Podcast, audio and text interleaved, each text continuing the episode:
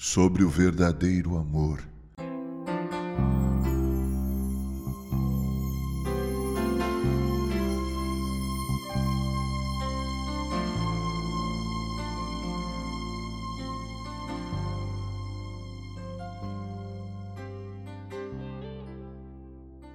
Precisamos urgentemente parar para refletir, raciocinar quem abre mão do direito de refletir, raciocinar, pensar, não percebeu, mas está a caminho de um mundo superficial e efêmero. Outra patologia que se instala naqueles que não refletem, não raciocinam, não pensam, é se deixarem levar pela sedução do emocionalismo fútil, banal e ilusório. Ouça e depois leia o que escreveu João, discípulo amado.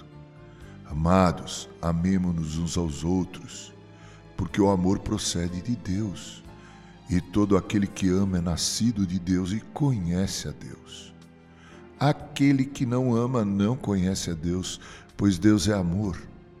Nisto se manifestou o amor de Deus em nós, em haver Deus enviado o seu Filho unigênito ao mundo para vivermos por meio dele.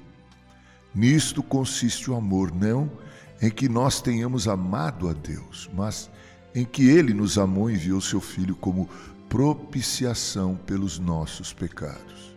Amados, se Deus de tal maneira nos amou, devemos também amar uns aos outros. Ninguém jamais viu a Deus. Se amarmos uns aos outros, Deus permanece em nós e o seu amor é em nós aperfeiçoado.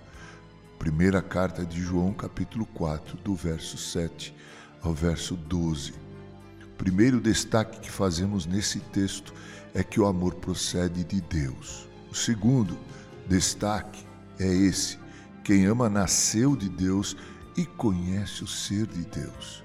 Terceiro, Deus é amor.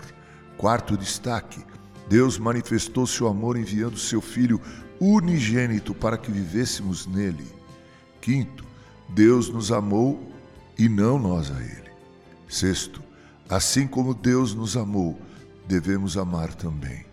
Sétimo, ninguém jamais viu a Deus, mas, mas se nos amarmos uns aos outros, Deus permanece em nós e esse amor é aperfeiçoado.